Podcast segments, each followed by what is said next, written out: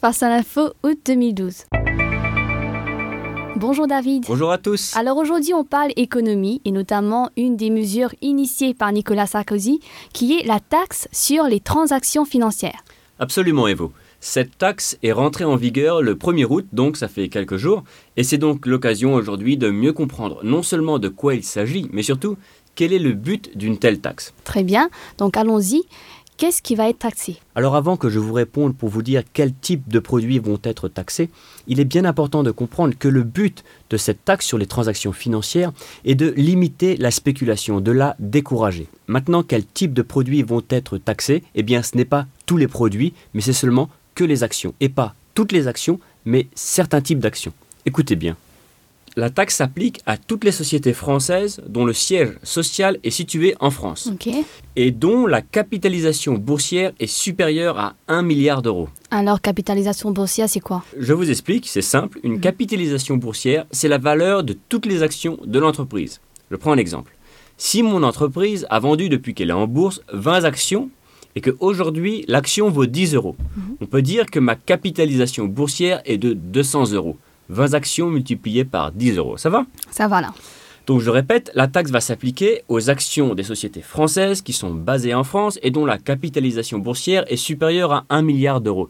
Donc au final, c'est quasiment les plus grosses sociétés françaises. Ça fait environ une centaine de sociétés dont les actions seront taxées. Mais à quelle hauteur? Je veux dire, quel sera le montant de la taxe prélevée? La taxe sera de 0,2% et c'est l'acheteur qui sera taxé et non pas le vendeur.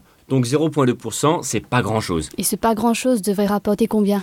Alors on estime que cette taxe devrait rapporter aux environs d'un milliard d'euros en 2013. Tout de même? Oui, alors un des objectifs de cette taxe était à l'origine d'aider le développement des pays pauvres. Mhm. Mais finalement, ça ne sera pas le cas. La taxe ne va pas aider le développement des pays pauvres, aux grandes dames des associations qui défendaient depuis des années l'idée d'une taxation de la sphère financière au bénéfice des pays les plus pauvres. Mhm. Mais non, l'argent récolté servira finalement au budget de l'État, la crise ayant passé par là. Alors c'est plutôt bien au final, non? C'est déjà un pas de plus. On limite la spéculation. Bon, certes, on n'aide pas les pays pauvres, mais au moins pour une fois, les capitaux participeront un petit peu à l'effort national pour le budget. Oui, disons que cette taxe est un petit pas contre la spéculation, car en réalité, cette taxe s'applique aux actions de la place de Paris, de la bourse de Paris. Mais si une société française est cotée à Wall Street, c'est-à-dire à New York, la taxe ne s'appliquera pas. Deuxièmement, 0,2%, c'est pas grand-chose, et ça ne devrait pas arrêter les spéculateurs. Mhm. Cette taxe est plutôt un symbole, un message qu'une véritable mesure dissuasive. Mais bon, il faut bien commencer quelque part. Mais pourquoi ne pas avoir fait quelque chose de beaucoup plus fort? Ah oui, c'est sûr, on aurait pu, la France aurait pu, mais si elle le fait toute seule, les capitaux risquent de quitter Paris et iront s'installer ailleurs, mhm. ce qui pourra avoir de sérieuses conséquences. Je vous explique. Qui sont ceux qui achètent et qui vendent des produits financiers? Euh, Les banques peut-être? Oui, absolument. Ce sont les banques, Evo. Elles risquent donc de bouger leurs capitaux vers d'autres pays pour ne pas avoir à payer cette taxe. Maintenant, comment les petites entreprises, comme la radio dans laquelle nous sommes, font-elles pour se financer? Ben, elles vont voir les banques. Exactement. Mais si les banques n'ont plus de capitaux, les entreprises, comme cette radio, n'auront mhm. plus de crédit pour se financer. Conséquence, c'est toute l'activité économique française qui peut se retrouver bloquée. Oula, je comprends. Donc la France a fait un pas, mais pas trop grand, histoire de ne pas se tirer une balle dans, dans le pied. Exactement, vous avez compris Evo. Pour faire plus fort, il faut qu'un groupe de pays applique cette loi en même temps.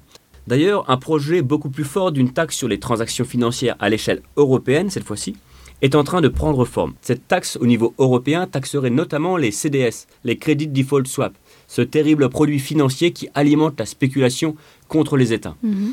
Ce projet dont je parle, celui à l'échelle de l'Union européenne, a fait l'objet de discussions lors du dernier Conseil européen de juin dernier. Six pays y sont clairement favorables, et notamment l'Allemagne, donc c'est quand même une avancée. Le but est que d'ici 2013, au moins neuf pays de l'Union européenne puissent appliquer cette taxe. Allez, le mot de la fin. Cette nouvelle taxe est un symbole, un message qui ne devrait rien changer aux pratiques des spéculateurs.